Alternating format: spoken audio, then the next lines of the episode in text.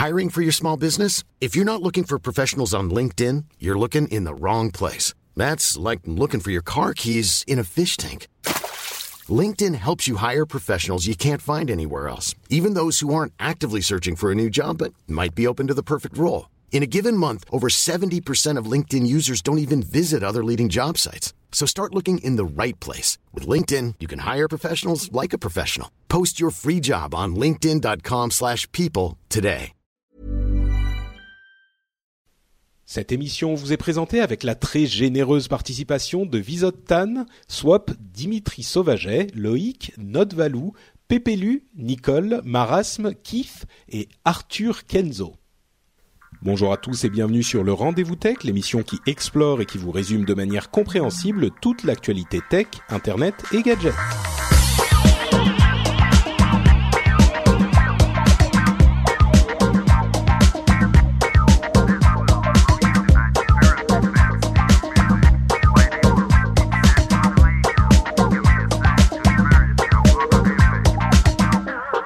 Bonjour à tous et bienvenue dans le Rendez-vous Tech. Le Rendez-vous Tech, c'est l'émission qui vous résume et qui vous simplifie toute l'actualité tech de manière à ce que vous n'ayez pas besoin d'une autre source. Vous avez en une heure, une heure et demie toutes les informations importantes de l'actu tech de ces deux dernières semaines.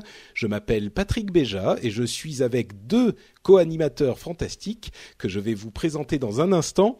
Euh, je vais avant tout, avant ça, vous dire que nous allons traiter des sujets plutôt euh, intéressants euh, aujourd'hui.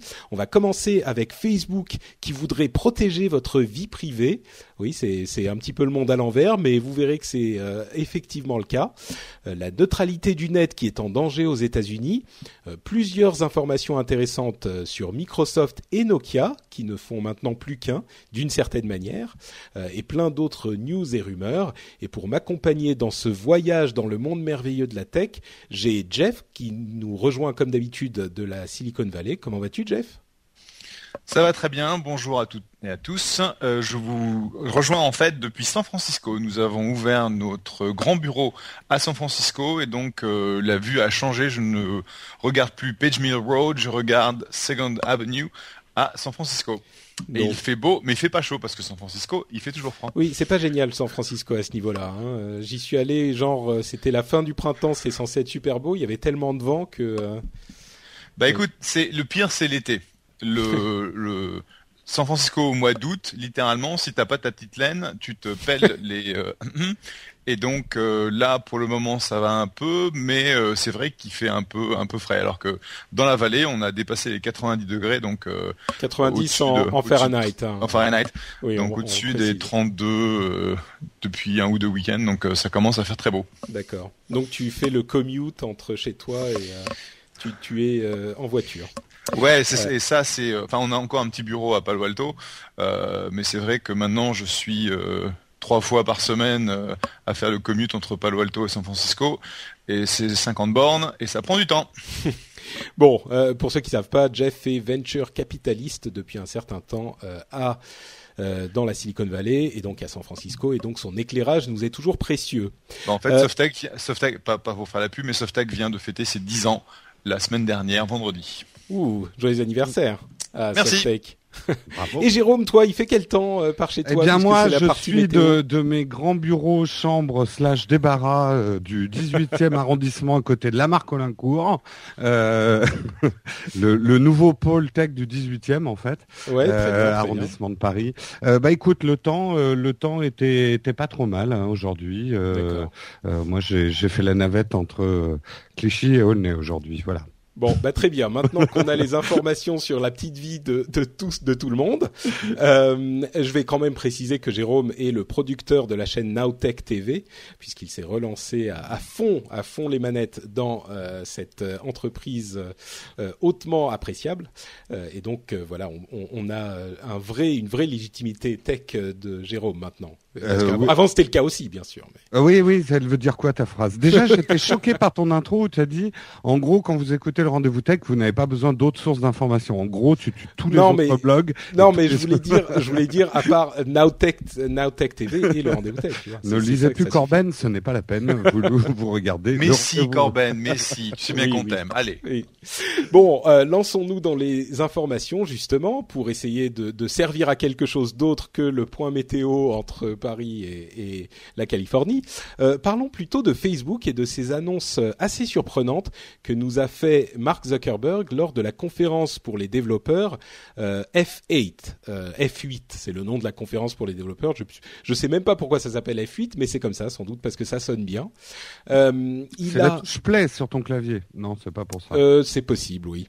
Donc il a il a annoncé tout un tas de choses qui étaient plutôt surprenantes.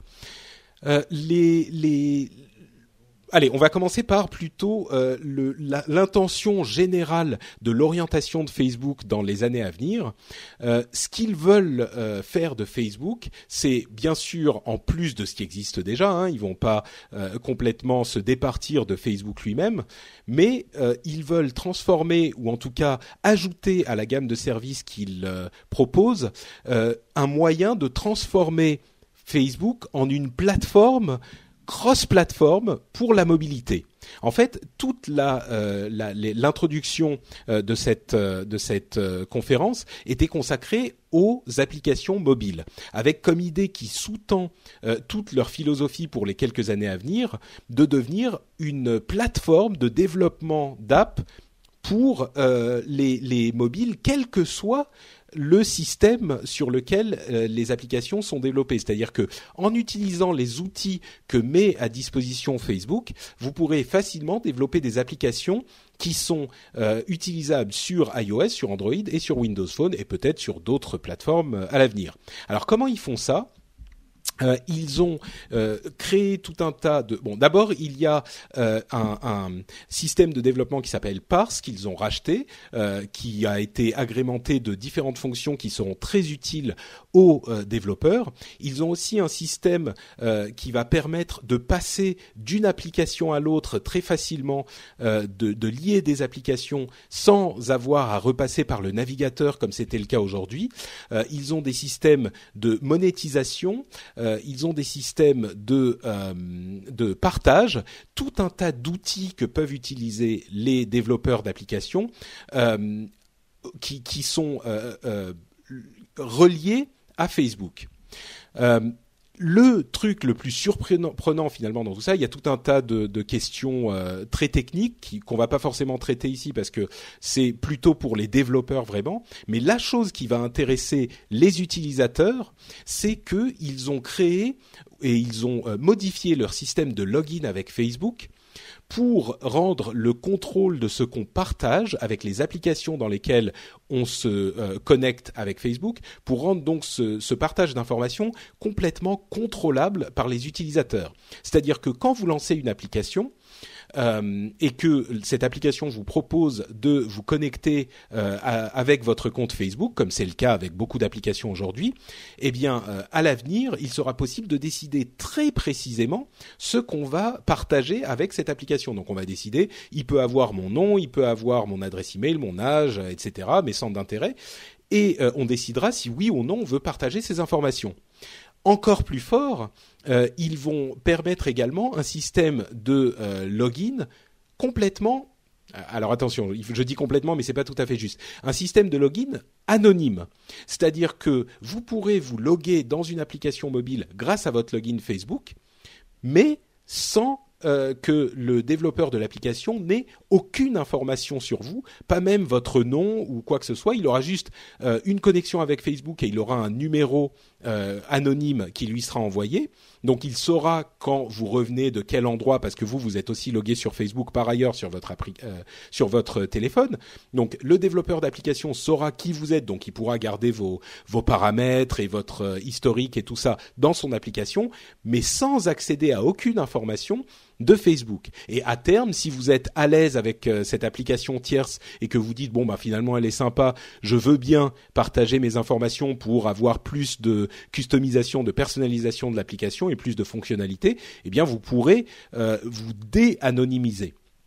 Mais euh, le, but là, c'est clairement de rendre la confiance aux utilisateurs de Facebook et euh, de leur montrer qu'ils sont euh, véritablement en, qu'ils ont le contrôle sur leurs informations. Et ça, c'est un changement absolument radical dans la politique de Facebook, qui, comme on le sait bien sûr, a toujours euh, joué pour que les utilisateurs partagent le plus possible de leurs informations. Alors, il faut pas être naïf, bien sûr. on dit que c'est un login anonyme. C'est un login anonyme pour l'application tierce, parce que Facebook, eux, ils savent très bien, puisque vous les utilisez pour faire ce login anonyme, eux, ils savent qui vous êtes et quelles applications vous utilisez. Donc, c'est euh, un moyen de faciliter l'utilisation d'applications tierces, euh, mais pour Facebook, c'est aussi encore une fois un moyen de récupérer des informations et de rendre leur service plus pratique, plus universel, de manière à ce que vous continuiez à l'utiliser. Euh, je voudrais parler de la de la régie pub de Facebook euh, qui a aussi été annoncée, mais avant ça, euh, peut-être vos réactions à vous deux sur cette orientation anonymisante de Facebook, cette orientation quand même un petit peu surprenante. Qu'est-ce que vous en avez pensé vous? Jeff, si tu veux commencer. Sûr. donc il y, y a, deux choses. Un, c'est une façon pour Facebook de continuer à établir le, côté en fait Facebook plateforme de développement pour les autres euh, applicatifs en étoffant de façon assez importante euh, l'ensemble bah, de, des technologies qui sont euh, qui sont offertes. Et comme tu le disais Pars c'est une boîte une start-up très intéressante qui a été rachetée il y a à peu près un an je crois euh, donc euh, c'est une boîte qui était euh, qui était très bonne en fait en, termes de, de, core engineering et le fait qu'ils aient offert maintenant cette plateforme rebrandée Facebook, c'est intéressant. Le coût de l'anonymité, c'est c'est pas mal parce que d'un côté, ça leur permet de donner une sensation à l'utilisateur que Facebook va protéger donc la, la, la privacy, la vie privée, ouais. la vie privée, tout en fait en continuant à récupérer plein d'infos sur les applications et l'usage que fait l'utilisateur au travers de cette version anonymisée, dirons-nous. Donc je pense que c'est super smart. Et puis d'un côté, c'est un peu une réponse euh, que fait Facebook à cette dernière génération d'applications comme euh, Secret ou Whisper, qui en gros euh, vous permet de publier de façon anonyme euh, et d'interagir avec votre réseau social de façon anonyme, de manière à publier des trucs que vous mettriez pas sur Twitter ou Facebook. Et je pense que c'est une façon un peu euh, alambiquée pour Facebook d'offrir une option anonymisante. Donc je pense que c'est super smart. Ouais. Euh, Jérôme? Euh, moi, je pense qu'il y a deux manières de voir les choses. Soit c'est hyper cynique et hyper noir de la part de Facebook, c'est-à-dire c'est un moyen détourné euh, d'aller encore plus loin dans euh, la récupération des données. Alors je suis peut-être je suis sûr qu'il y a des gens qui vont il y a, il y a ah, beaucoup de gens qui vont dire que c'est oui. Et c'est normal parce que comme tu dis, il y a un, il y a un côté euh, bon, dans le discours, c'était très, on donne le contrôle aux utilisateurs et tout ça. Bon, en fait, comme tu l'as très bien dit, Jeff aussi, ce n'est pas anonyme pour tout le monde. Enfin, Facebook récupère les données. Euh, moi, après, je suis peut-être trop optimiste en ce moment. Euh, J'y ai vu en écoutant euh, Mark Zuckerberg une, sorte de maturité de Facebook. On sent qu'il a, il, a pris peut-être conscience. En tout cas, la société. On va arrêter d'incarner euh, la société en un seul homme, mais la société a pris conscience peut-être de certaines limites qu'ils avaient franchies. Ce côté à changer les règles tout le temps, on n'y comprenait rien. Et il voit bien avec l'émergence de ces nouvelles apps type Secret, etc., qu'il y a un réel besoin grand public. Je ne parle pas des geeks et des gens qui ont toujours été préoccupés par euh, ce que deviennent leurs données, mais le grand public commence à se dire euh, et dis donc, euh, ça va où là tout ça? Et euh, pourquoi mes amis? On le voyait sur nos timelines, on a des trucs, on comprend pas pourquoi, et que ça, ça allait commencer à créer une réaction viscérale dans le grand public, peut-être anti-Facebook. Et donc, je, je suis d'accord avec Jeff. Je pense que c'est un même si c'est un peu alambiqué, c'est un, c'est un bon geste. Euh, enfin, c'était le moment de le faire. C'est une bonne étude du marché. C'est tout à fait vrai. le sentiment, euh, tu disais, on, on allait peut-être commencer à se dire, euh, bon, ça, c'est fatigant que ça partage tout, on sait pas d'où ça vient. En fait, c'était déjà le cas. Hein. Il y avait beaucoup de gens qui se disaient. En fait, le problème, c'était que on n'avait pas, on savait pas. On, quand une application nous disait vous pouvez vous loguer avec Facebook, il y avait une réticence de, de l'utilisateur à se loguer parce qu'on savait pas ce qui allait se passer une fois qu'on serait logué avec Facebook. Est-ce que l'application allait poster des trucs sur notre fil Facebook? Est-ce que machin? Donc là aussi, évidemment, c'est pour servir Facebook, c'est pour permettre aux gens de se loguer, de, de l'utiliser en, confiance et donc de l'utiliser plus évidemment. On, peut évidemment noter aussi le fait que euh, les scandales de la NSA ont réveillé les envies de protection de vie privée euh, chez le grand public, donc euh, ça a sans doute joué dans cette décision de Facebook de, permettre un petit peu plus de contrôle et aussi il y a une chose qu'il faut dire, c'est que c'est une une focalisation très très claire sur les plateformes mobiles, c'est-à-dire que Facebook mm. a réalisé en deux ans une transition titanesque de la de, de, du web euh, classique aux applications mobiles et aujourd'hui la majorité de leurs revenus viennent de la mobilité et ils veulent euh, ajouter encore des fonctionnalités et, en fait devenir un acteur incontournable non seulement du web mais de la mobilité elle-même et c'est pour ça qu'ils font tellement d'efforts pour euh, se s'insinuer finalement dans l'écosystème mobile quelle que soit la plateforme et en aidant le plus possible les développeurs. En euh, plus, je, juste pour, je pense que là, l'enjeu est quand même énorme parce que c'est la clé d'entrée digitale de notre vie et qu'il n'y aura pas sur une app mobile une place infinie. C'est-à-dire que il voit bien Google arriver aussi avec, euh, bon, on ne sait pas si ça sera un identifiant par Google Plus ou par Google, euh, Twitter, mais bon, je, je crois que c'est toujours un petit peu compliqué de, de, mettre le login avec Twitter, même si certains le font. Enfin, voilà, c'est c'est le combat des, des trois géants. Microsoft, c'est un peu planté avec euh, son, truc de login.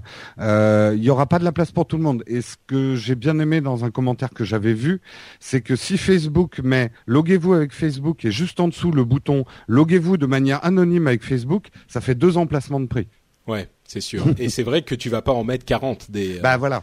Oui, oui. Et accessoirement, ils ont encore augmenté le nombre d'utilisateurs uniques par mois. Ils sont à un milliard deux cent mille maintenant. Ouais. Donc même Twitter, euh, qui à côté de ça a des difficultés en bourse parce que leur accélération, leur euh, leur croissance s'est ralentie, même s'ils continuent à croître, ils croissent moins vite.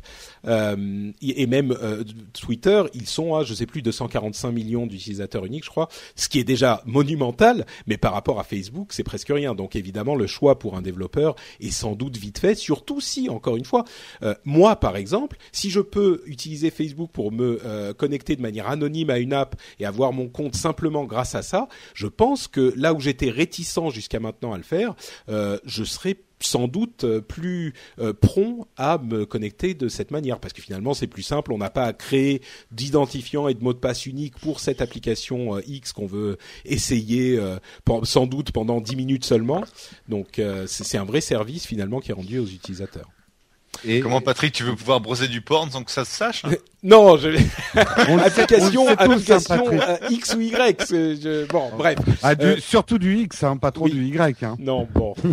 euh, mais, oh, mais il faut tout. Hein. Pour, pour, être sérieux, je pense que c'est là ce que disait euh, Cormen. C'est vrai, c'est euh, c'est assez euh, satanique de la part de Facebook de dire ah bah voilà, euh, je vous offre cette notion de d'anonymisation. Anonymisation anonymisation. Oui, quelque chose comme ça. Quelque chose comme ça.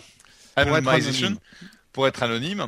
Comme on dit en anglais, anonymization. Anonymisation. Euh, mais en ayant la capacité de préserver en fait toutes les infos sur l'interaction et ce qui serait intéressant de savoir, c'est parce que bon, tout ça c'est dans le contexte du lancement de la Facebook plateforme euh, au niveau des pubs et donc plus Facebook récupère d'informations sur euh, l'interaction, l'application que vous lancez, euh, le temps que vous y passez, le nombre de notifications que ça reçoit, etc., le mieux leurs euh, algorithmes de targeting pourront fonctionner.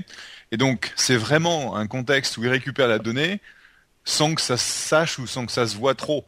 Et, ouais. euh, et c'est là où je pense que c'est un peu, c'est un peu machiavélique, euh, mais c'est super smart. Et, et, du point de vue du développeur, à partir du moment où il euh, y a le, le, le, toute la puissance de la, de la plateforme Facebook, de part, etc. en dessous, ça commence à être intéressant, quoi. Donc c'est euh, c'est vraiment c'est vraiment super smart. Et justement, tu parlais de la de la pub. Euh, ils ont aussi annoncé leur Audience Network, qui est en fait une régie pub comparable à celle de Google. Euh, c'est-à-dire qu'ils avaient depuis longtemps sur leur propre plateforme Facebook euh, une sorte de régie pub interne qui faisait qu'on pouvait acheter de la pub à afficher sur les pages que regardaient les utilisateurs. Et eh bien maintenant, il va être possible d'acheter de la de la pub. Enfin, ils vont se transformer en régie pub. Donc par exemple, euh, Jérôme sur son site Nowtech TV, il dit bah je voudrais mettre de la pub, je vais voir Facebook, je mets un lien et les gens qui vont venir visiter, enfin, je, je mets un embed d'une d'une section de pub sur mon site hein, qui apparaît sur le côté, et les gens qui vont venir euh, sur le site Nowtech TV, euh, ils vont voir en fonction de leurs informations euh, qui sont disponibles pour Facebook une pub qui leur est destinée de manière assez ciblée, de la même manière que fonctionne Google depuis très longtemps, bien sûr. C'était pas encore le cas pour Facebook. On se doutait que ça finirait pour, par arriver, mais là c'est enfin, ça pourrait être la naissance d'un géant, parce que là, c'est le business model d'Internet. Hmm. Euh, euh, sur lequel ils viennent se, greffer quoi. C'est le business model de, Google qui domine le monde dans ce domaine. Bon, j'exagère un peu, mais, c'est comme ça qu'ils euh, font tout leur argent. Et Facebook, en un instant, là, est en train de se donner potentiellement la possibilité de rivaliser avec Google, ce qui est phénoménal. Sur la base, sur la base de un, milliard de d'utilisateurs avec une rétention absolument folle et euh, une, ils auront bientôt un milliard de, de clients, enfin d'utilisateurs mobiles euh, qui visitent chaque jour. Euh, enfin donc, quand tu vois en fait l'impact potentiel sur leurs revenus, je peux te dire, euh, moi je reste long sur euh, sur Facebook. Hein. Ouais. Ah oui, oui, ça c'est clair.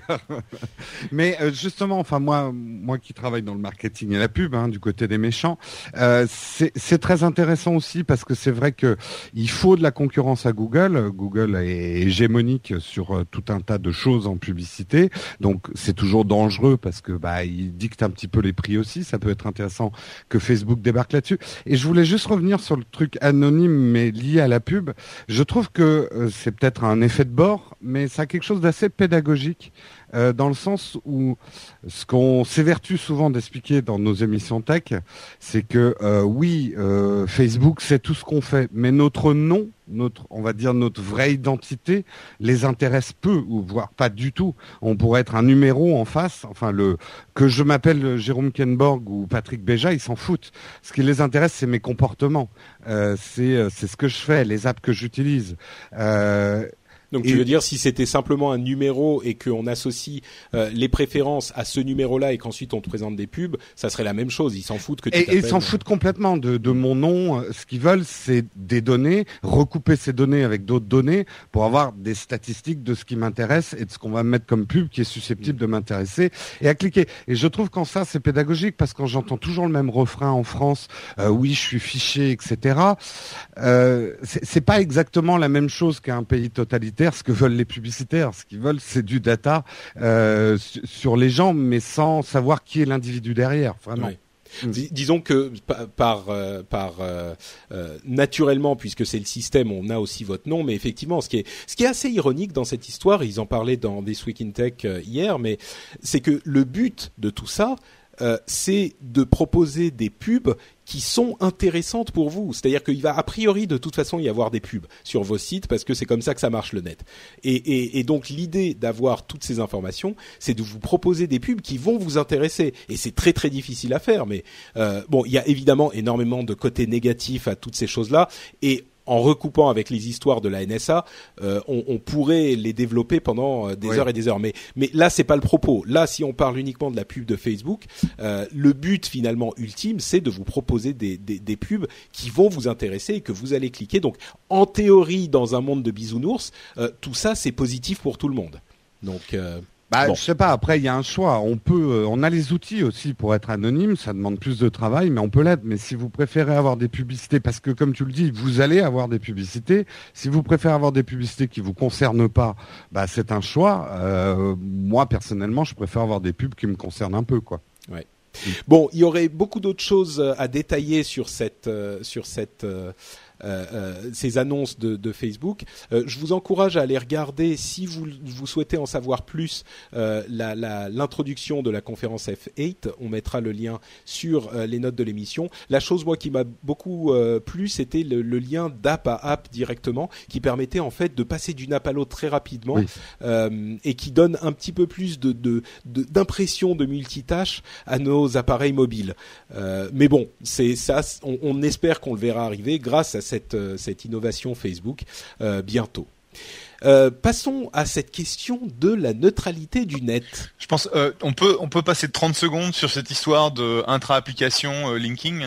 Si tu veux, oui, vas-y. en fait, je pense que c'est il y a une, une startup qui s'appelle URX, donc comme URL sauf que c'est X à la fin, euh, qui s'est lancé il y a à peu près un an, c'est euh, Cadgus ex Facebook, euh, ex Link, ex Google, qui était vraiment très une très très bonne équipe.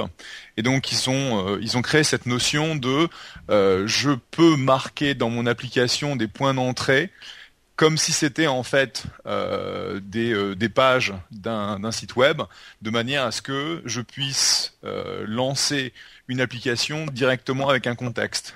Et il y a pas mal de, développeurs qui ont commencé à, l'utiliser et le fait que Facebook en fait prenne cette technologie et le, la rende disponible au travers de leur kit est vraiment quelque chose d'intéressant. Ça voudra dire que en gros tu peux passer des contextes beaucoup plus riches entre applications et avoir une meilleure euh, euh, expérience en tant qu'utilisateur. Donc euh, c'est assez intéressant qu'il l'ait fait. Et c'est très positif. On avait déjà des trucs un petit peu équivalents, genre euh, partager ma photo avec Instagram, ça te lance Instagram directement avec la photo dedans. Mais là, c'est développé bien au-delà de ça, et donc ça peut euh, permettre d'obtenir un, une fluidité dans l'utilisation des appareils mobiles qu'on n'avait pas jusqu'à maintenant et qui euh, ralentissait en fait l'adoption de ces appareils pour, disons, c'est une manière de, faire les, les, transitions entre applications, de les et de se rapprocher un petit peu, non pas dans la forme, mais sur le fond de l'utilisation qu'on peut avoir d'un ordinateur classique. On n'ira jamais aussi loin, enfin, en tout cas pas maintenant, mais ça s'en rapproche un petit peu plus dans le dans l'esprit. Donc non, mais je pense, ouais, on a tous vécu la situation hyper rageante d'une manip hyper simple sur son ordinateur et ça devient euh, une tannée, notamment sur euh, iPhone, euh, à cause de, de ce manque d'interconnexion. Tout à fait. Et donc là, ça s'appelle App Linking, App Links. Et on verra ça arriver bientôt, j'espère. Donc la neutralité du net, euh, il y a eu beaucoup beaucoup de bruit autour de la neutralité du net et d'une proposition que devrait faire très bientôt la FCC, qui est l'organisme de régulation euh, américain qui, gère euh, les télécommunications notamment les, agissements des, euh, des FAI. Euh, on en a beaucoup beaucoup entendu parler avec euh, des, des gens qui étaient très très très mécontents. Je vais rappeler très rapidement ce que c'est que la neutralité du net parce que les auditeurs fidèles que vous êtes, je pense, savent maintenant de quoi il s'agit, mais au cas où il y a des nouveaux, je vais le faire très vite. Euh, la neutralité du net, c'est le principe qui existe aujourd'hui sur Internet, de facto, qui dit que euh, on ne peut pas, un, un fournisseur d'accès ne va pas traiter les données de différentes origines de manière différente. C'est-à-dire que lui, il vous vend un accès à Internet qui est neutre, qui va vous délivrer le contenu que vous demandez par vos applications sans regarder ce qu'il y a dedans et sans le euh, donner la priorité à l'un ou à l'autre. Ça, c'est le principe de la neutralité du net. Et ça veut dire que que vous demandiez une vidéo de YouTube, une vidéo de Dailymotion ou une vidéo d'une nouvelle start-up qui vient d'arriver, eh ben, il va vous l'envoyer avec autant de rapidité.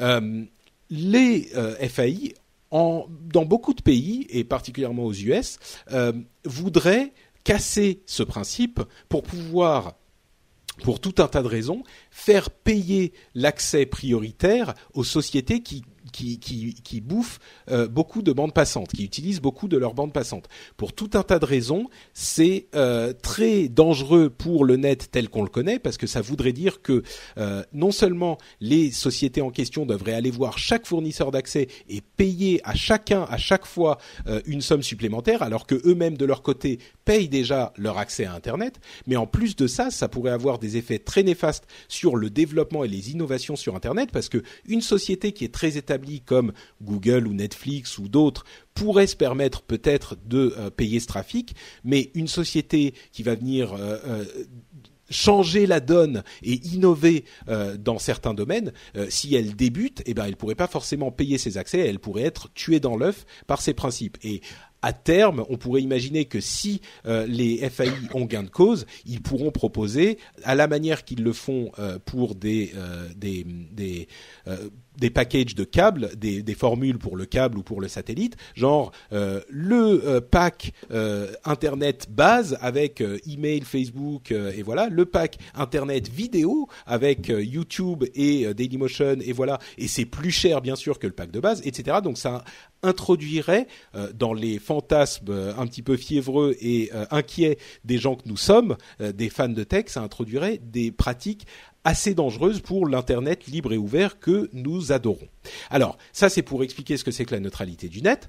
Maintenant, ce qui s'est passé il y a une petite dizaine de jours, le président de la FCC qui s'appelle Tom Wheeler et qui accessoirement faisait partie de, des organisations de lobby des euh, des câbles, euh, enfin du câble et des autorités, des câbles opérateurs et des autorités de, enfin des des, des sociétés de télécommunications, a euh, introduit un nouveau texte suite au rejet de euh, euh, leur demande d'établir la neutralité du net, euh, ça a été rejeté pour des questions techniques par un, juge il n'y a pas si longtemps que ça, un juge aux États-Unis, une cour de justice, et donc il a réintroduit un nouveau texte en disant bon, on peut pas avoir ce qu'on voulait, mais on va faire le mieux qu'on peut. Et dans son texte, il dit le mieux qu'on peut. Il précise que les FAI peuvent faire des, deals qui, qui soient commercialement raisonnables avec les fournisseurs de contenu. C'est quelque chose qui n'était pas autorisé. Avant, ça disait simplement qu'il ne pouvait pas faire de, de deal tout court.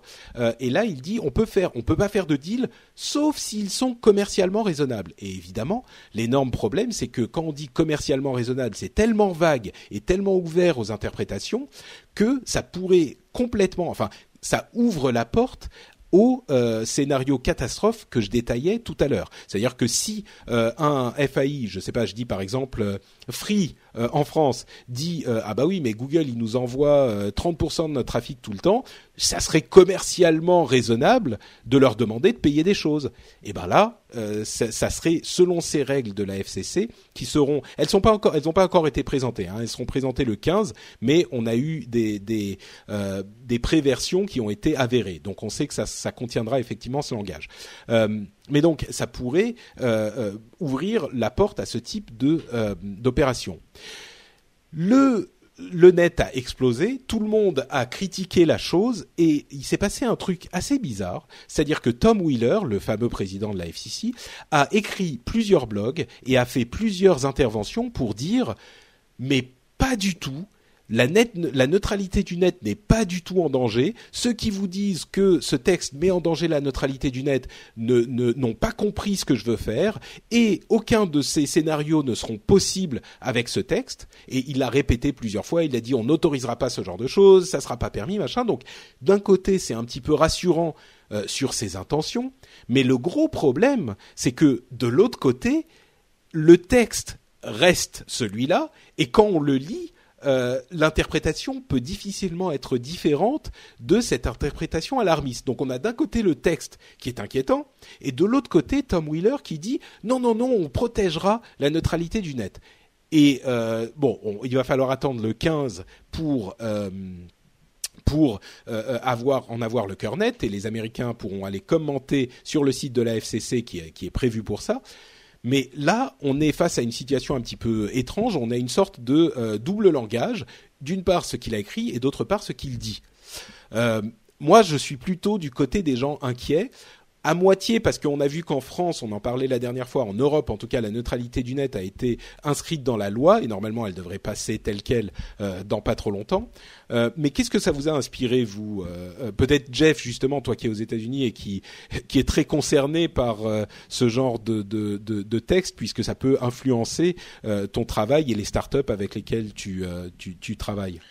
Oui, tout à fait. Et je pense que c'était assez bizarre que le texte dise une chose et que derrière le patron de la FCC revienne et dise non, non, non mais c'est pas ce que ça voulait dire. Donc est-ce qu'il va y avoir une révision du texte de manière à clarifier? Euh, Bon, in fine, euh, aujourd'hui tu vois des services comme Netflix qui bouffent une partie euh, quand même assez monstrueuse de la bande passante disponible. Et je vois nous depuis qu'on a vraiment fait beaucoup de streaming, on commence à, utiliser entre un demi tera et euh, un trois quarts de teraoctet par euh, par mois à la maison. Hmm. Bon, ce qui est quand même une augmentation quasiment en trois ou quatre fois par rapport à ne serait-ce qu'il y a deux ans. Donc il y a clairement une augmentation de la bande passante utilisée par les services de streaming et le fait que les Comcast, etc., demandent au Netflix qui qui bénéficient en fait de, de toute cette infrastructure de, de, distribution de leurs produits, de payer euh, pour euh, une certaine qualité de service, bah ça me choque pas. Euh, in fine, la grosse question c'est est-ce que c'est juste une façon de taxer les plus gros utilisateurs et en gros tout le monde a un accès équivalent au net ou est-ce que c'est vraiment un risque d'un net à deux niveaux où seuls les gens qui paieront se verront offert une, une certaine bande passante, une allocation, une qualité de service? Et je pense que c'est là où en fait les alarmistes vont dire c'est la catastrophe, si je ne paye pas je pourrai pas accéder au net et les gens qui ont un sens de business disent mais attends ça coûte une véritable fortune que de, provisionner cette bande passante, il faut bien que quelqu'un le paye. Et euh, in fine, le fait de, donner euh, la possibilité à un Netflix de payer pour cette valeur qu'ils euh, qu'ils utilisent, ça me ça me choque pas. Donc comme d'habitude, bah, la bonne approche est entre les deux, quoi. Bah, le problème, en fait, c'est que tous ces FAI, euh, y compris aux États-Unis, ils ont fait énormément de profits pendant des années et ils n'ont pas investi dans l'infrastructure qui permettrait justement de gérer ce type de demande. Euh, enfin, à vrai dire, même le problème est encore plus compliqué que ça parce que les euh, infrastructures du net continuent à grossir de manière plus importante que la consommation qu'on en fait. Donc, le fait qu'il n'y ait pas de bande passante, c'est pas tout à fait vrai non plus. Euh, mais ce qui me, dérange moi dans cette euh, analyse, c'est que les FAI n'ont pas ont fait beaucoup de bénéfices et n'ont pas investi pour euh, s'assurer qu'ils auraient suffisamment de, de bandes passantes à l'avenir. Et ils se retrouvent maintenant on, les surprend avec le pantalon baissé. Ils disent ah bah oui mais merde moi je, bon ok je vais j'ai pas assez d'infrastructures et et donc on leur dit mais qu'est-ce que t'as fait pendant cinq ans là? Ça fait cinq ans que tu n'augmentes plus ton infrastructure et tu t'étonnes que euh, elle ne suffit pas à, approvisionner tous tes abonnés. Euh, c'est on peut pas avoir le beurre et l'argent du beurre. Tu vois, ils ont récupéré les bénéfices pendant très longtemps sans investir euh, dans leur avenir et euh, maintenant se plaindre qu'ils ne sont pas prêts pour cet avenir. C'est ça qui me dérange vraiment finalement. Moi, une, chose qui m'a fait euh, sourire, réagir quand j'ai entendu ces nouvelles-là, c'est euh, parce que ce que vous avez dit, je suis complètement d'accord hein, avec euh, avec l'ensemble, mais un petit insight, c'est ils ont prôné, euh, et ça c'est un, peu un mot sacré aux États-Unis, dis-moi si je me trompe Jeff, mais ils ont prôné la régulation du marché, que euh, tout ça était dans une perspective libérale et que le marché de toute façon allait avoir raison et qu'il fallait mettre plus de concurrence. Et euh, prôner le, la régulation du marché aux États-Unis, c'est un peu comme en France quand on invoque liberté, égalité, fraternité. C'est l'espèce de, de point où on ne peut plus débattre, euh, puisque voilà, c'est le truc sacro-saint. Alors que euh, moi, je le, enfin, quand tu creuses un petit peu, moi, je vois plutôt, euh, je me trompe peut-être, mais plutôt un dernier surbresseau d'un marché de câble opérateur euh, qui essaye d'appliquer aux États-Unis, en tout cas sur le contenu Internet, un modèle qui effectivement va seulement permettre aux gros de produire du contenu. Donc, vont tuer tout l'intérêt du contenu Internet, enfin toute la vivacité du contenu Internet par ce système. Mais ça, eux, ils s'en foutent. Eux, ce qu'ils veulent, c'est qu'il y ait du fric qui re-rentre dans le système, en fait. Bah, euh, D'une part, c'est, pardon, Jeff, tu voulais. Mm. Non, non. Ah d'accord.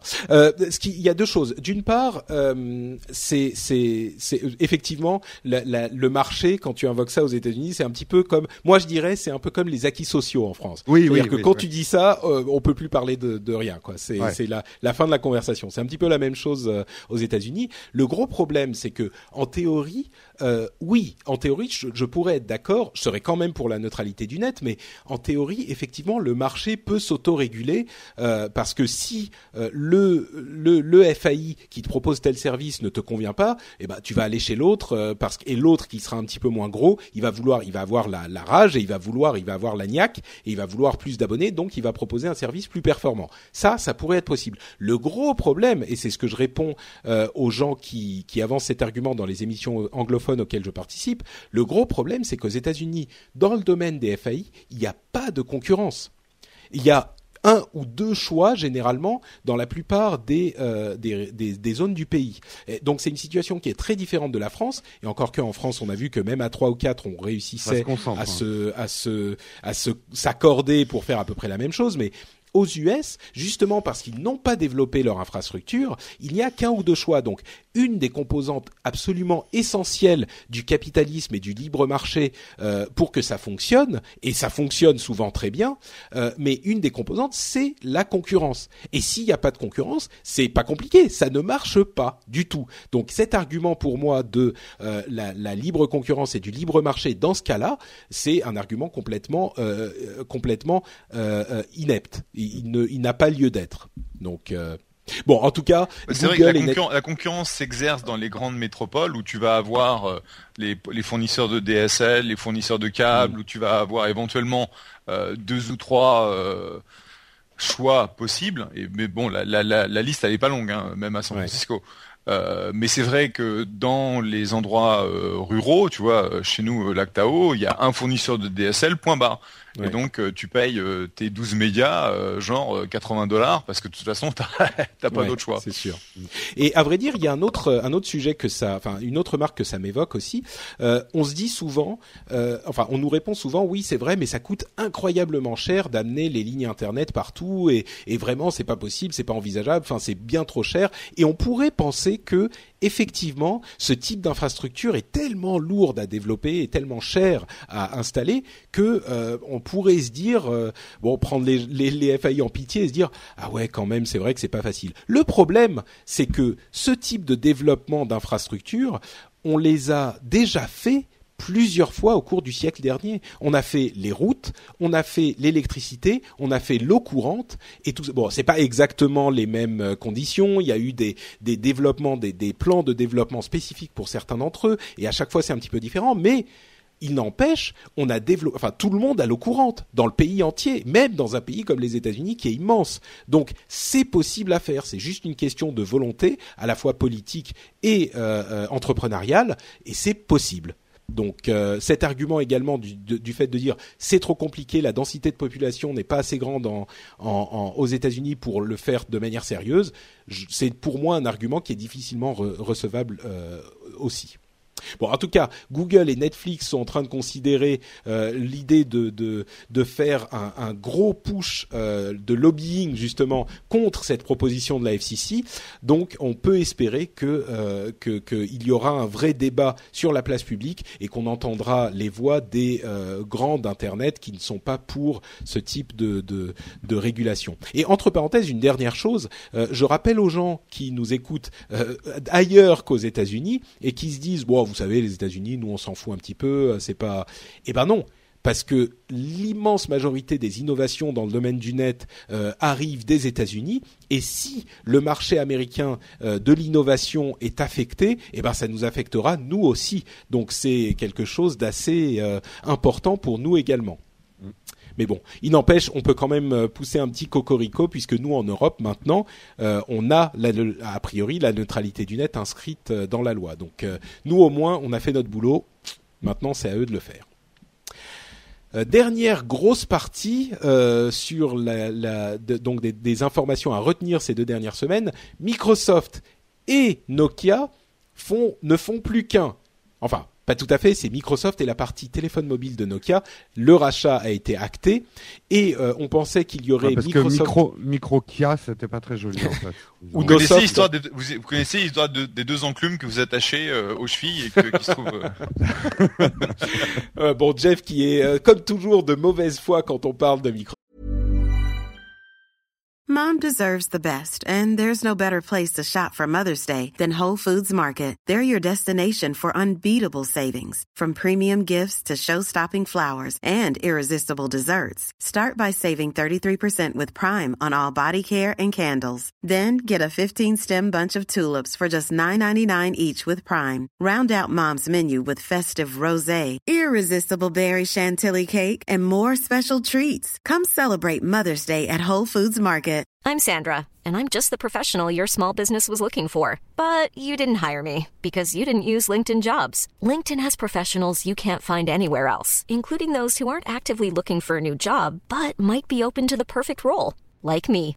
In a given month, over 70% of LinkedIn users don't visit other leading job sites. So if you're not looking on LinkedIn, you'll miss out on great candidates like Sandra. Start hiring professionals like a professional. Post your free job on linkedin.com/people slash people today.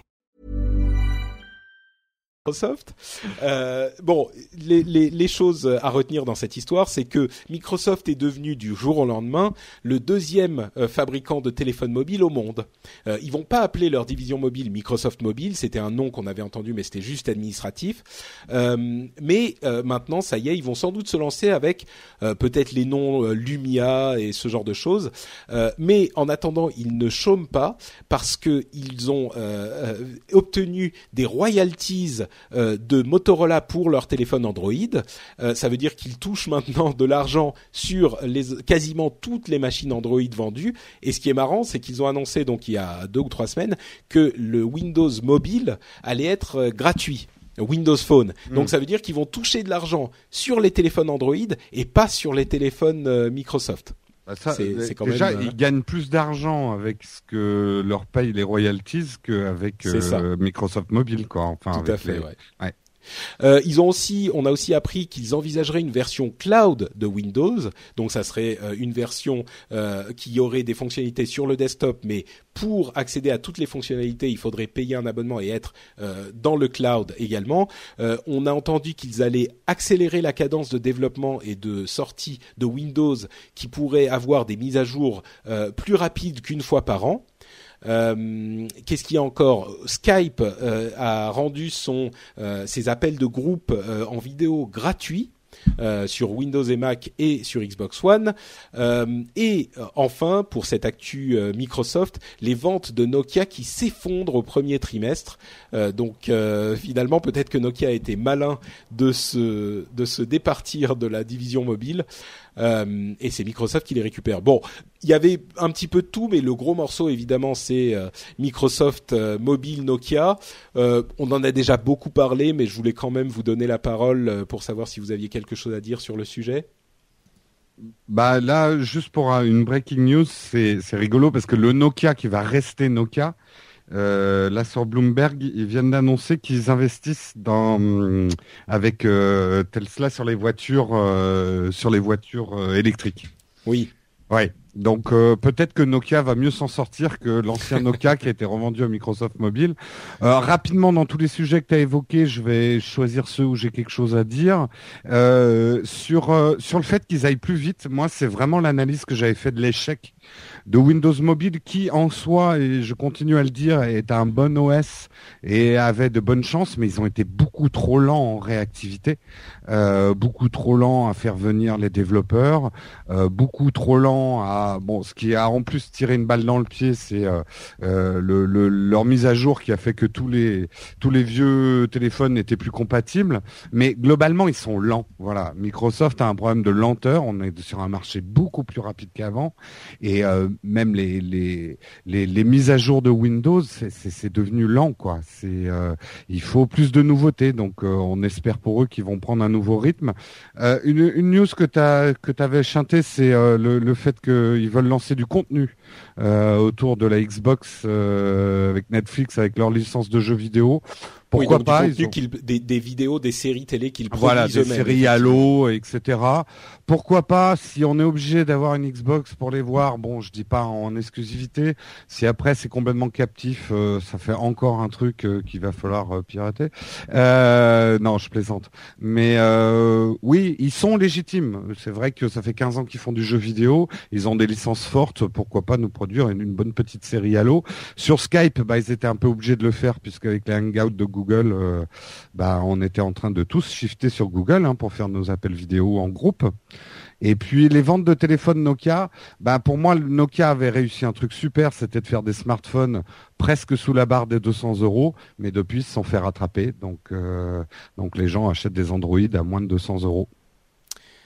Ouais. Bon, moi je, moi je suis quand même un petit peu plus optimiste. J'ai l'impression toujours qu'il y a une sorte de, de 109 et ce qui m'a marqué, m'a le plus marqué, c'était cette histoire de se dire Windows va être mise à jour plus qu'une fois par an. Euh, si on a deux mises à jour importantes de Windows, là on se on, on arrive en fait euh, dans une euh, philosophie qui est un peu plus proche du développement rapide qu'on a sur le web ou dans la mobilité.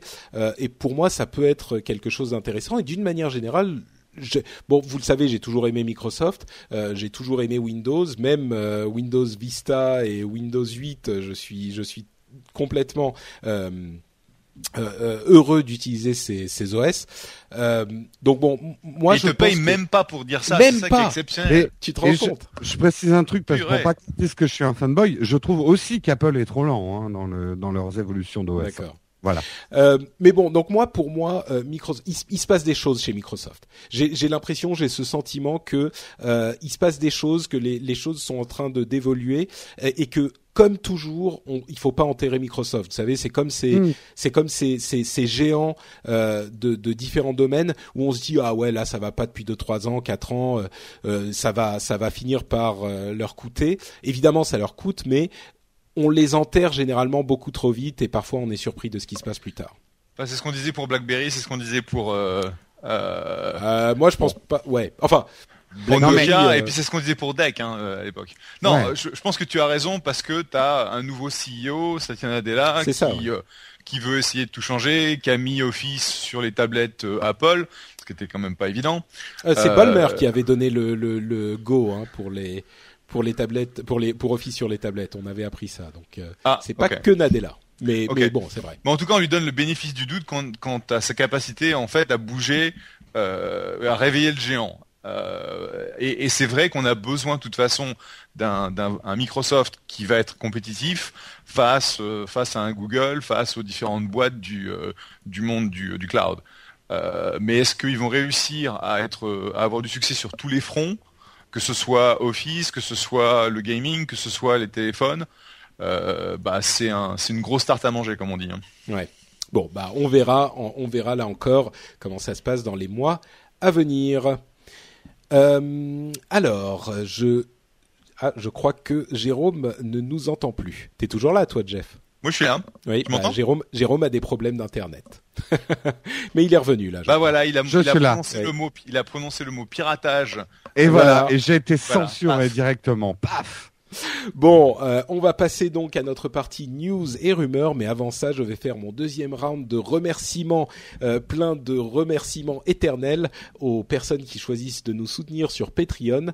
Euh, il y a en l'occurrence Clément Struder, Studer, pardon, pardon, ou Studé, euh, Damien Gouillette, Super Chacal.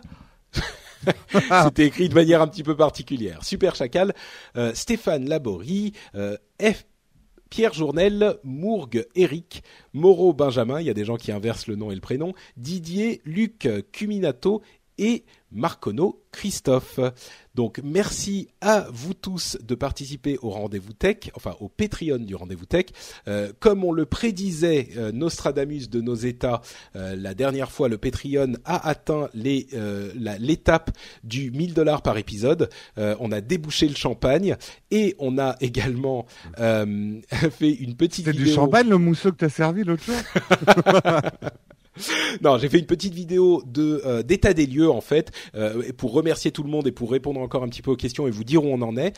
Euh, je mettrai le lien vers la vidéo d'état des lieux que j'ai fait il y a une petite semaine de ça. c'est c'est ça vous explique un petit peu comment ça se passe. J'étais un peu malade, j'étais pas à la maison, mais bon, je l'ai fait quand même, c'était sympathique. Donc on va faire un deuxième Patreon pour payer les frais de santé de Patrick en fait. ça va, c'est pas la peine. Mais bon, évidemment, vous en doutez, c'est un c'est une vraie fierté, une, une vraie joie incroyable de voir que vous tenez tellement à cette émission, euh, vous pensez tellement qu'elle a, qu'elle vous apporte quelque chose, que vous êtes prêt à euh, voter avec votre portefeuille. Donc je vous remercie infiniment. Il y a 330 patriotes J'aime beaucoup ce nom, c'est des patriotes, tu vois, les gens. Oui, ou, alors tu as 330 patrons, c'est une autre façon de voir choses. Oui, c'est vrai, c'est vrai.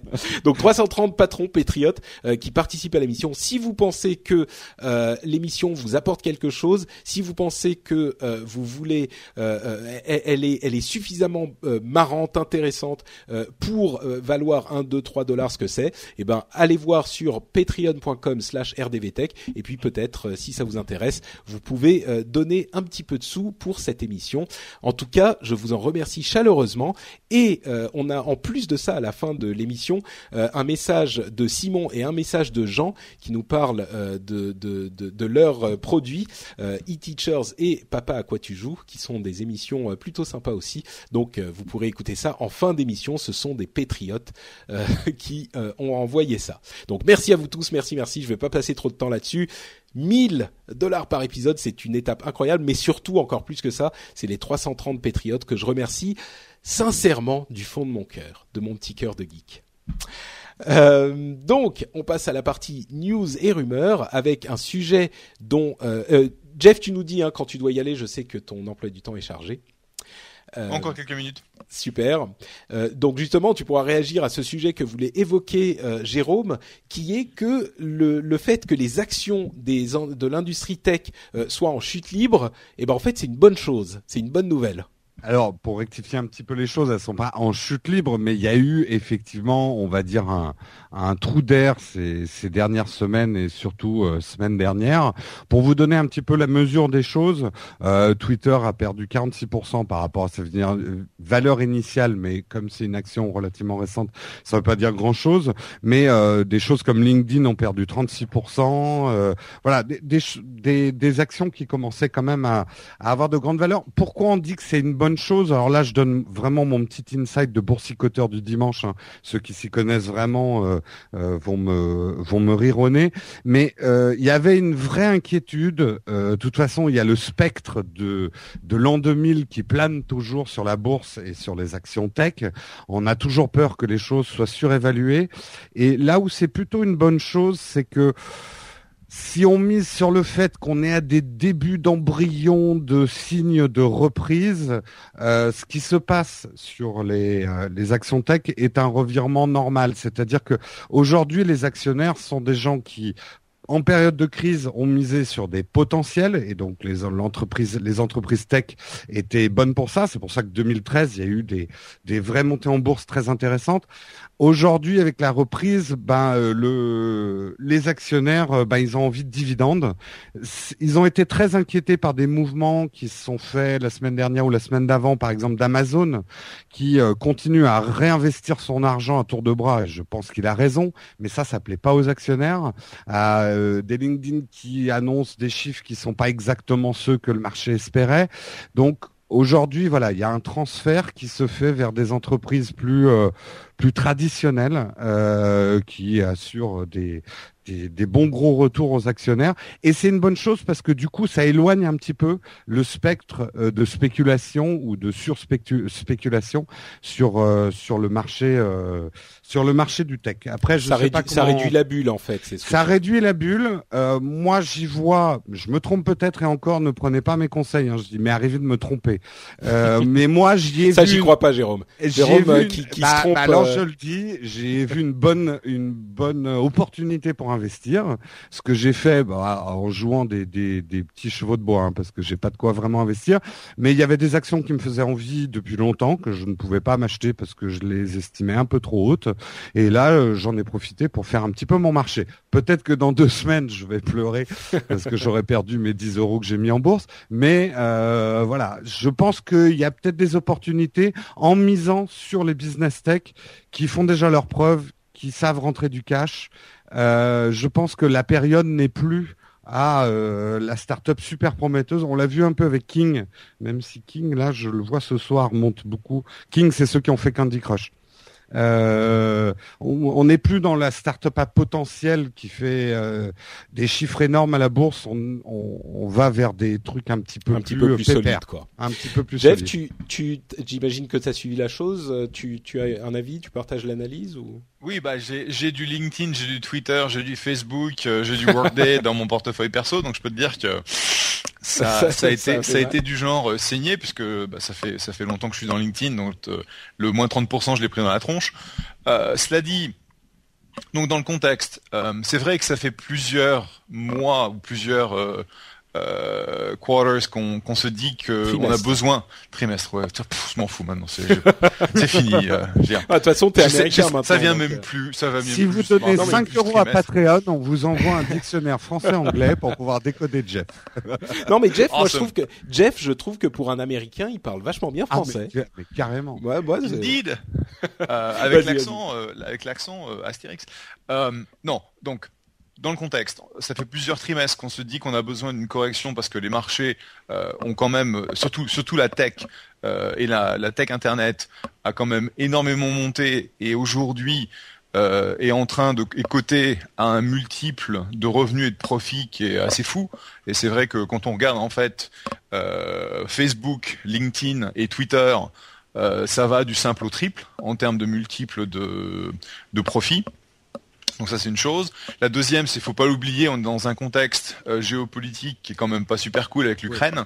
Et l'Ukraine, ça a été vraiment le truc qui a un peu fait exploser, euh, je dirais. Enfin en gros, la la mèche était déjà là et c'est l'Ukraine qui l'a allumée en quelque en quelque sorte. Mmh. Euh, et si ça n'avait pas été l'Ukraine, ça aurait été autre chose. D'accord? Euh, ça fait longtemps qu'on est aussi, euh, on se dit ah bah tiens la croissance de la Chine qui a commencé à baisser. Donc il y a un ensemble de facteurs macroéconomiques et géopolitiques qui font que en gros les traders ont serré les fesses. Et puis euh, au moment où il y en a un qui a commencé à vendre, et bah euh, avec les systèmes de programme trading, tout commence à vendre. Et c'est pour ça qu'on a des boîtes qui sont quand même qui sont des boîtes de grande qualité. Je veux dire, LinkedIn, c'est une boîte géniale. Et euh, est-ce que c'est normal que la boîte se prenne moins 30% dans la tronche non. en l'espace de, de deux mois? Non, mais c'est pas grave. Ça veut dire qu'ils pourront rebondir. Et euh, si j'avais plus de moi, ça m'a permis de prendre le train. Hein, de voilà. LinkedIn. Si j'avais plus de cash dispo, je peux te dire que j'en aurais, aurais, racheté. Là, je suis un peu. Euh, j'ai déjà pas mal investi parce que j'ai euh, pris une position Twitter au mauvais moment puisque je me suis pris 25% dans la tronche au mauvais, enfin dans le mauvais sens. Mais c'est pas grave, ça remontera. Donc, de toute façon, le, on, on peut, on peut jamais euh, timer le, le, marché, donc rentrer au moment optimal. Et de toute façon, ce sont des boîtes qui, euh, sur le long terme, généreront beaucoup de, de profits. Moi, j'ai eu la chance de rentrer sur, euh, sur Facebook à 20. Et euh, franchement, bon, je l'ai quasiment timé correctement. Quoi. Bon, bah voilà pour les quelques petits conseils. Euh, Rappelez-vous que nous ne sommes pas des experts. Enfin, Jeff sans doute un petit peu plus que nous, mais euh, non, non, non, non, non, des... non, moi, je, moi, je, travaille dans le monde du privé. Moi, je travaille pas. D'accord, d'accord. Donc, prenez les conseils pour ceux qu'ils sont. Euh, tu évoquais l'Ukraine justement, et on a euh, un petit sujet sur euh, le président de Vcontact. Je, non, je sais pas comment ça se prononce en, en russe. C'est Vcontact, euh, qui est le Facebook russe, euh, qui a été plus ou moins obligé de démissionner euh, et qui en fait été euh, renvoyé par les alliés euh, de Poutine qui qui, acquis, qui ont maintenant acquis euh, ce Vicontact. Euh, je rigole, mais c'est pas drôle du tout. Hein, en fait, c'est une autre de ces dérives un petit peu inquiétantes du clan Poutine en Russie qui met qui fait main basse sur tous les moyens de communication. C'était déjà le cas avec d'autres gros sites internet et Vcontact qui était vraiment l'équivalent de Facebook pour la Russie. Là-bas, ils utilisent quasiment pas Facebook, quasiment pas Google+. Ils utilisent Vcontact euh, absolument tous. Et ben là, il est entre les mains d'un euh, camarade de Poutine. Donc c'est assez inquiétant. Euh, on parlait de euh, Heartbleed euh, il y a deux semaines euh, et on disait justement, on s'inquiétait de, voir que, pour ceux qui s'en souviennent, ce, cette composante essentielle qu'est le SSL, cette composante essentielle du web, était maintenue par trois pelés et deux tondus, 14 personnes qui mettaient de leur propre temps libre pour maintenir ce protocole.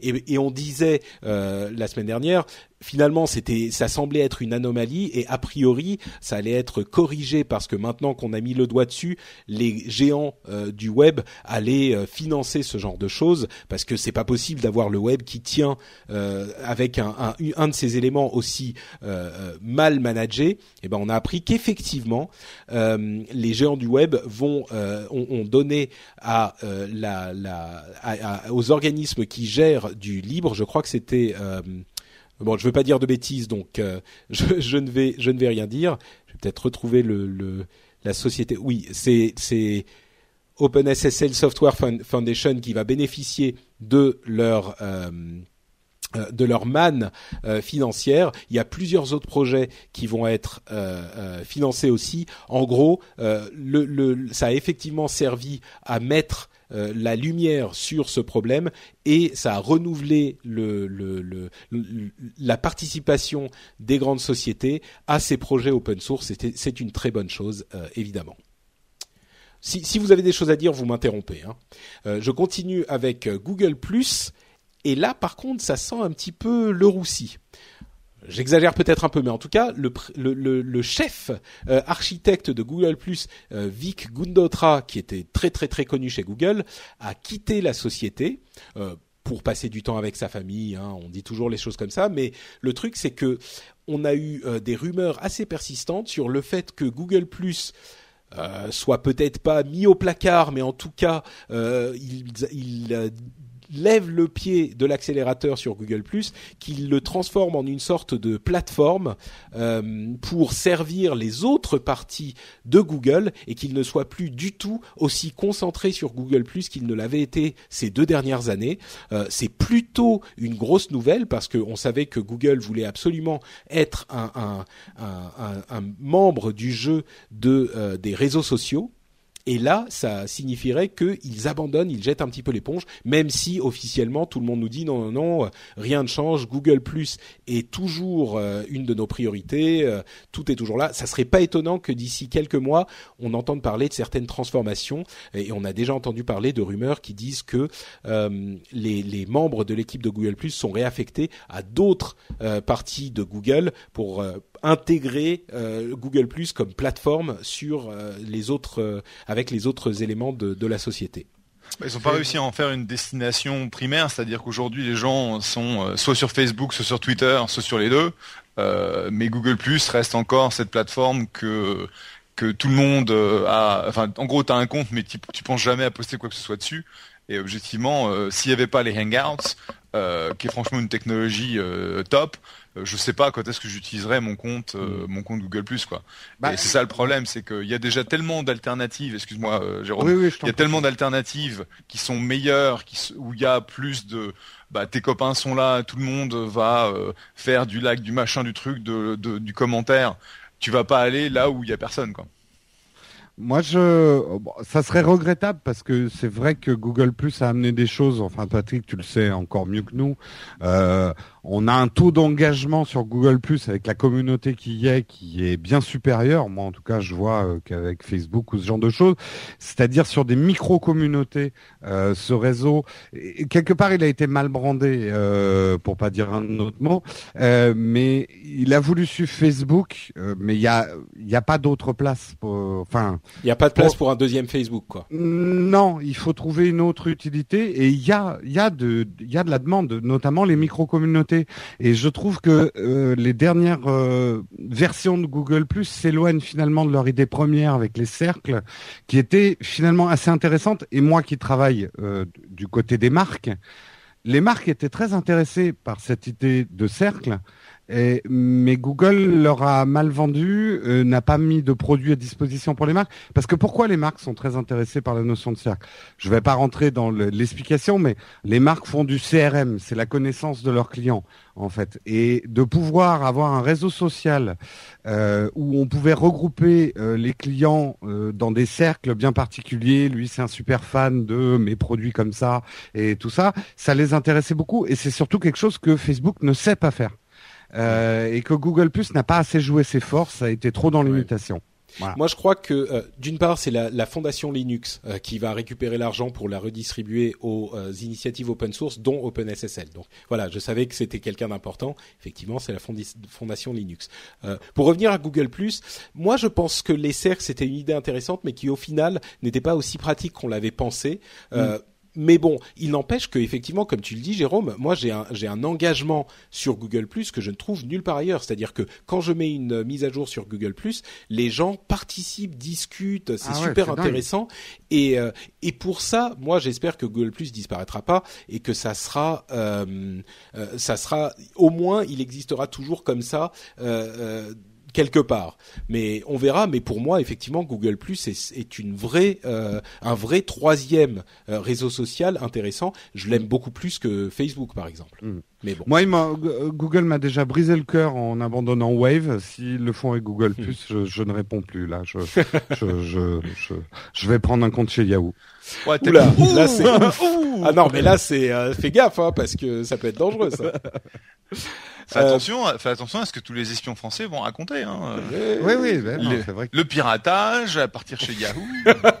ouais, non, mais tu sais, j'ai plus aucune répu... j'ai plus aucune réputation. Maintenant, j'ai plus peur de rien. euh, bah, un autre truc qui t'aura sans doute brisé le cœur, Jérôme, c'est que au moment où euh, Amazon a racheté Comixology, euh, c'est arrivé il y a pas si longtemps que ça, et c'était un très bon achat pour Amazon.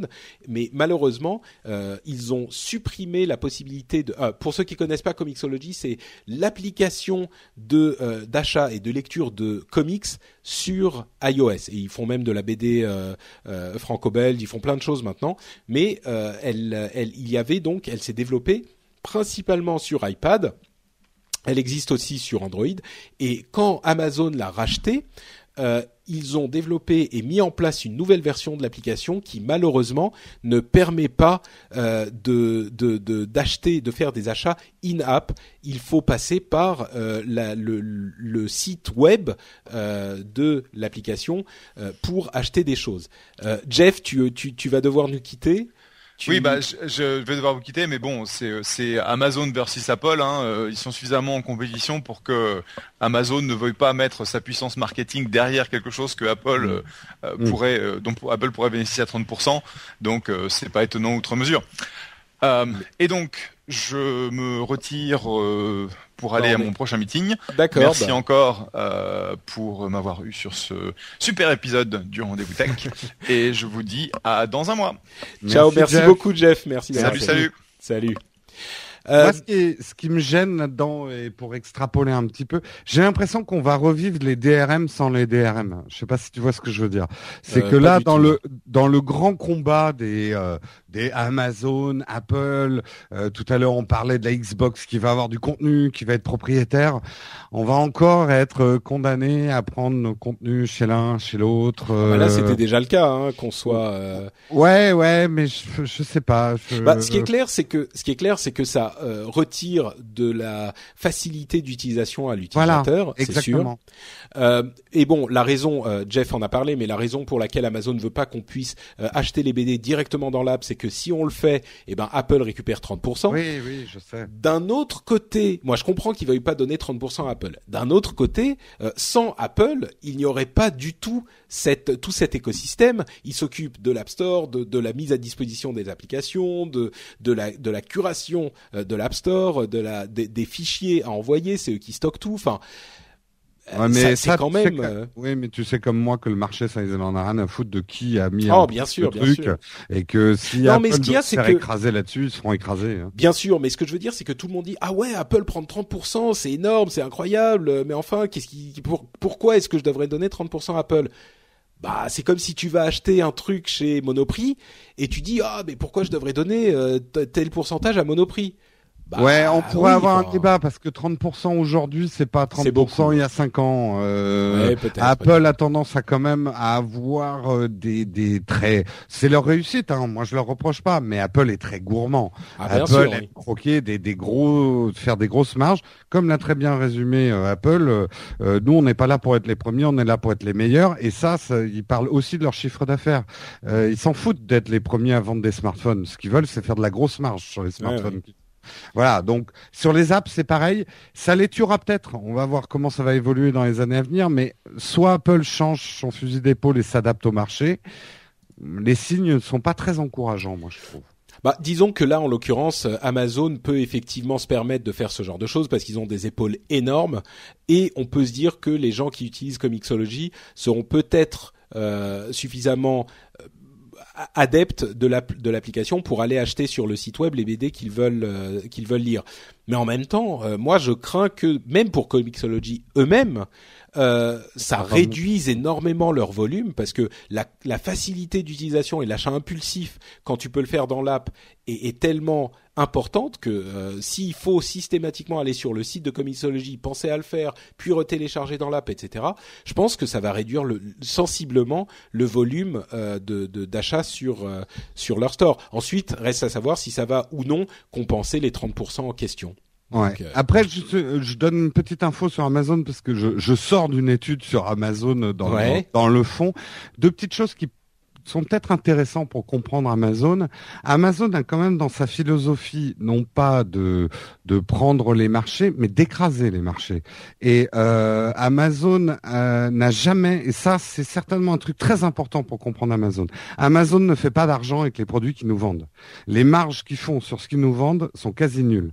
Amazon fait uniquement, enfin quasi uniquement de l'argent avec le fait qu'ils payent les gens qui produisent les produits qu'on achète euh, une quarantaine de jours après que nous on est payé. Et ces 40 jours, ils le mettent à profit, ils prennent notre argent et puis ils l'investissent. Et c'est comme ça qu'Amazon fait de l'argent. Et c'est comme ça qu'Amazon, et c'est toute la philosophie d'Amazon, pénètre les marchés et les détruit. Le Mhm. but quand même est de détruire toute concurrence. Donc je reviens sur Comixology, je suis passé du macro au micro. Euh, L'idée est peut-être simplement de tuer dans l'œuf ce marché-là. hein. bah, de tuer le marché de la de la BD. euh, Ouais. Pourquoi? Bah après pour re- relancer le marché derrière avec leurs propres leurs propres leurs propres tarifs. Bah que- oui, ouais, peut-être. Enfin, en l'occurrence, euh, c'est quand même leur société maintenant, Comixology. Ils l'ont racheté, donc euh, Oui, je suis pas certain tu- que ça s'applique ici. Mais effectivement, cette vision est, est- est assez intéressante, c'est sûr. Bah, pour pour bien comprendre Amazon, euh, Amazon et j'ai j'ai rien contre Amazon, hein, euh, mais ils ont une philosophie qui est de conquête euh, pour euh, avoir une hégémonie sur tous les marchés possibles. Bon, Voilà. bah si ça vous évoque euh, une stratégie à laquelle on n'aurait pas pensé, chers auditeurs, venez nous le dire sur le blog de l'émission, par exemple. Euh, le rapport Thévenoud, on pouvait quand même euh, pas ne pas en parler. Mm. Euh, le rapport Thévenoud qui préconise, euh, de, de- qui a des, des propositions pour régler le problème des euh, des VTC, hein, dont on a parlé euh, régulièrement dans Tu l'émission. devrais avoir une petite musique de clown quand on fait ce genre de... Mais en l'occurrence, effectivement, ce rapport qui devait de- apporter des solutions a plutôt apporté des colibets, on dira, puisque euh, essentiellement, je résume, mais ce qu'il suggère pour régler le problème des VTC et des taxis, c'est de retirer les innovations euh, qu'ils ont amenées, euh, les VTC comme Uber, hein, de leur retirer les innovations qu'ils ont créées pour les donner exclusivement aux taxis. C'est le- le- l'aspect le, plus emblématique, je pense, de ce rapport. C'est-à-dire que on, les, les VTC comme Uber n'auraient plus le droit d'utiliser la géolocalisation en direct pour vous montrer où est le, le- le- la voiture que vous avez commandée. Et par contre, les taxis récupéreraient cette fonctionnalité qu'ils pourraient utiliser. On marche sur la tête, quoi. Ouais. Bon, après, pour être objectif, les mesures qui sont annoncées pour les taxis eux-mêmes sont plutôt bonnes. Ah bah forcément, en ils copient, ils copient Non, les, les non, y VTC. avait- Il y avait des choses quand même comme donner toutes les, enfin la même couleur à tous les taxis, ce qui est fait dans beaucoup de grandes métropoles aujourd'hui, il n'a toujours pas été fait. De réduire, on sait en, France qu'il y a toujours ce problème de plaque où il y a une spéculation euh, avec le, le numerus clausus, de, de casser un petit peu ça, mais le, dans l'autre côté de la balance de dire bon, bah les taxis, on vous donne ça et puis on va tuer vos concurrents, comme ça vous allez pouvoir survivre. Alors oui, là pour le coup, on est très français Je précise juste encore une fois, hein, je suis pas un, un, atroce libéral, même si j'ai parlé de bourse tout à l'heure. J'ai de la compassion pour les pour les taxis qui ont acheté leur licence hyper chère et là le prix de la licence, je sais pas si tu as vu, mais est en train de s'effondrer parce que euh, voilà c'est la conséquence. Mais au même titre que j'ai de l'empathie pour euh, bah, les mineurs quand c'est plus mis à miner du charbon. Enfin voilà, euh, il fallait évoluer quand même. Oui, là c'est trop tard. Disons qu'effectivement, pour moi c'est un petit peu la même et peut-être que je me trompe, mais d'après ce que je sais, c'est vraiment le cas.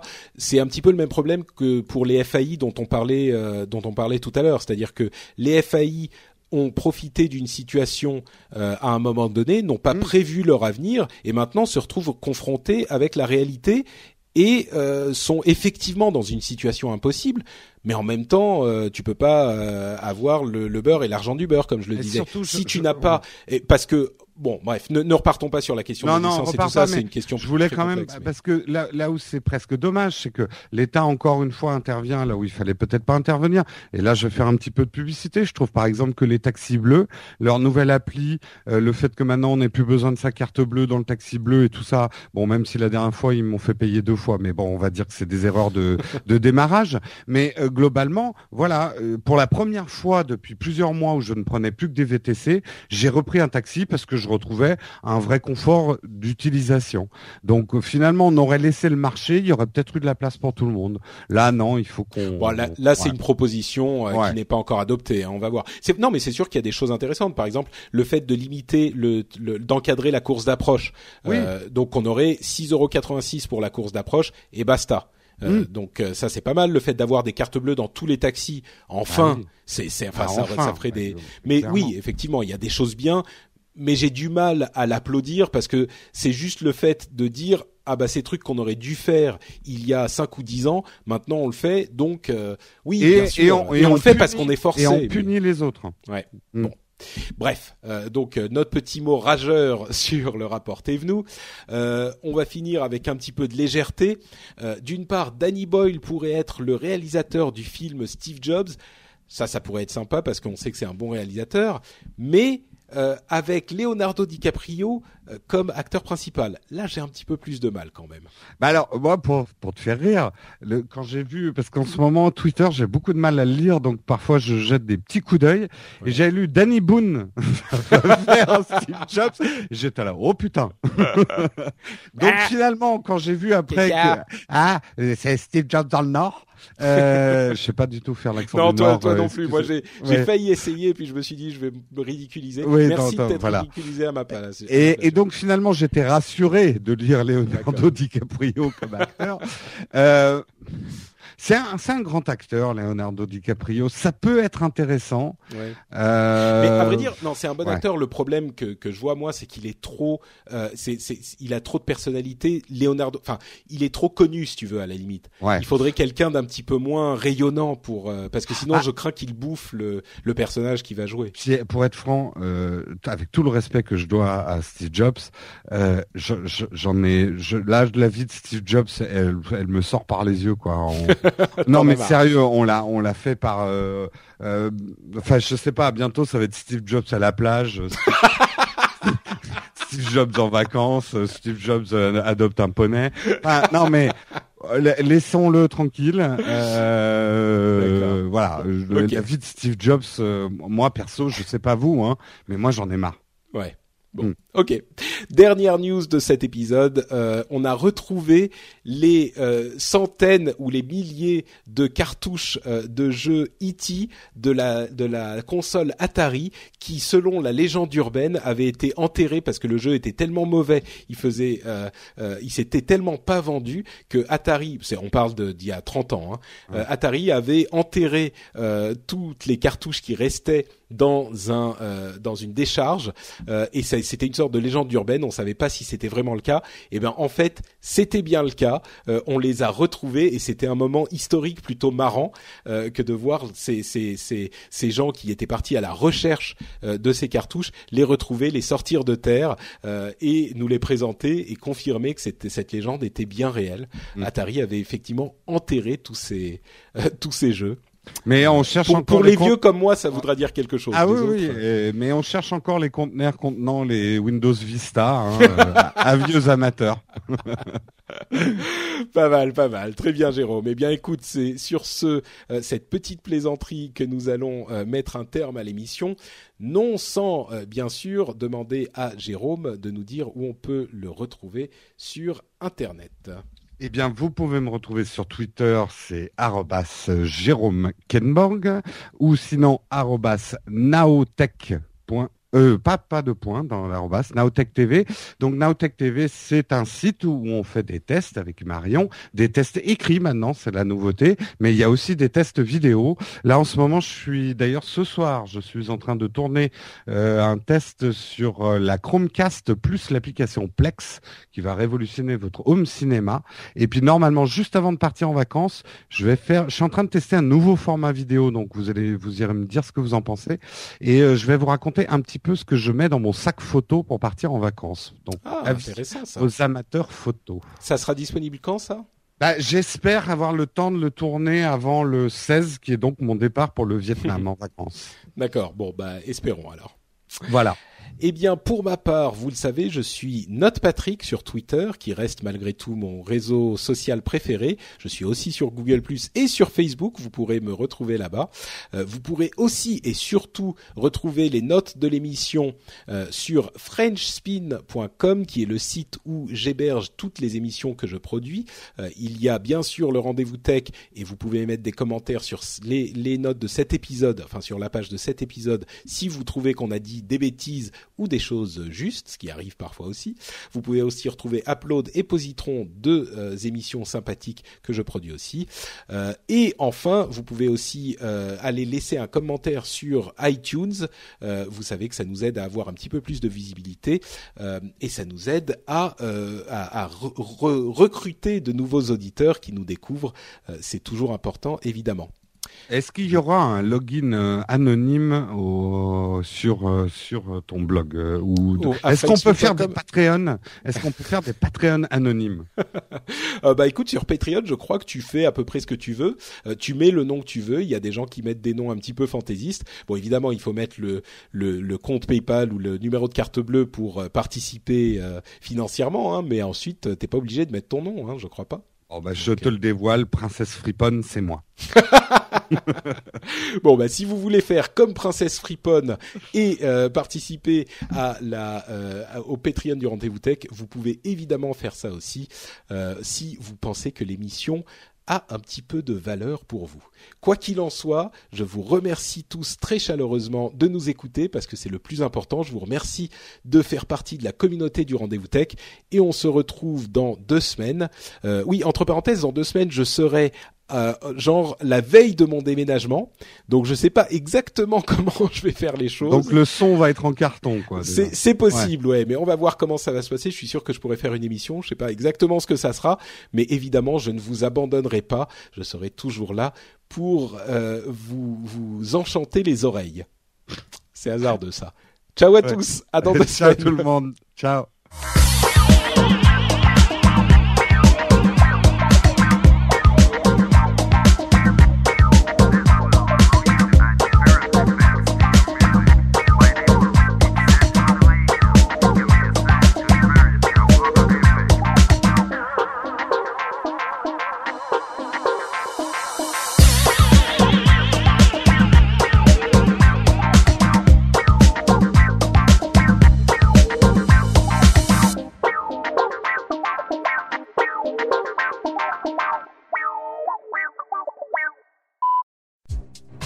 e-Teachers, le podcast des profs numériques qui parle enseignement, TIS, innovation et expérimentation.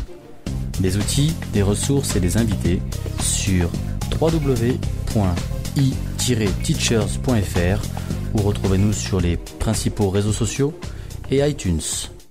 Et une longue vie au rendez-vous tech. Bonjour à vous, chers auditeurs du Rendez-vous Tech, et merci Patrick de me laisser un peu de temps dans ton émission. Certains le savent, avoir un enfant, ça prend du temps, et tout joueur de jeux vidéo que vous aviez pu être n'a pas résisté à l'arrivée du divin enfant, et la console et les jeux n'y ont pas résisté non plus, et sont souvent passés aux oubliettes. Vous n'avez plus le temps et surtout plus l'envie de passer du temps sur un jeu sans savoir si ça vaut le coup et surtout s'il vous est possible d'y jouer avec votre emploi du temps de ministre. Eh bien, Papa à quoi tu joues, c'est chaque mois une sélection de news, un ou deux jeux sur lesquels passer un peu de temps libre avec ou sans votre enfant, et aussi de quoi remplir les plages de temps libre hors jeux vidéo.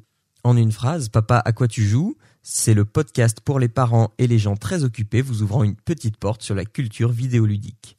Rendez-vous donc sur http://www.papaaquatujoues.fr, sur Google Plus et Facebook Papa à quoi tu joues et sur Twitter Papa à quoi tu joues sans S. Le podcast est également disponible sur iTunes. À très bientôt j'espère. A lot can happen in three years, like a chatbot may be your new best friend. But what won't change? Needing health insurance. United Healthcare Tri Term Medical Plans, underwritten by Golden Rule Insurance Company, offer flexible, budget friendly coverage that lasts nearly three years in some states. Learn more at uh1.com. Planning for your next trip? Elevate your travel style with Quince. Quince has all the jet setting essentials you'll want for your next getaway, like European linen, premium luggage options, buttery soft Italian leather bags, and so much more and is all priced at 50 to 80% less than similar brands. Plus, Quince only works with factories that use safe and ethical manufacturing practices. Pack your bags with high-quality essentials you'll be wearing for vacations to come with Quince. Go to quince.com/pack for free shipping and 365-day returns.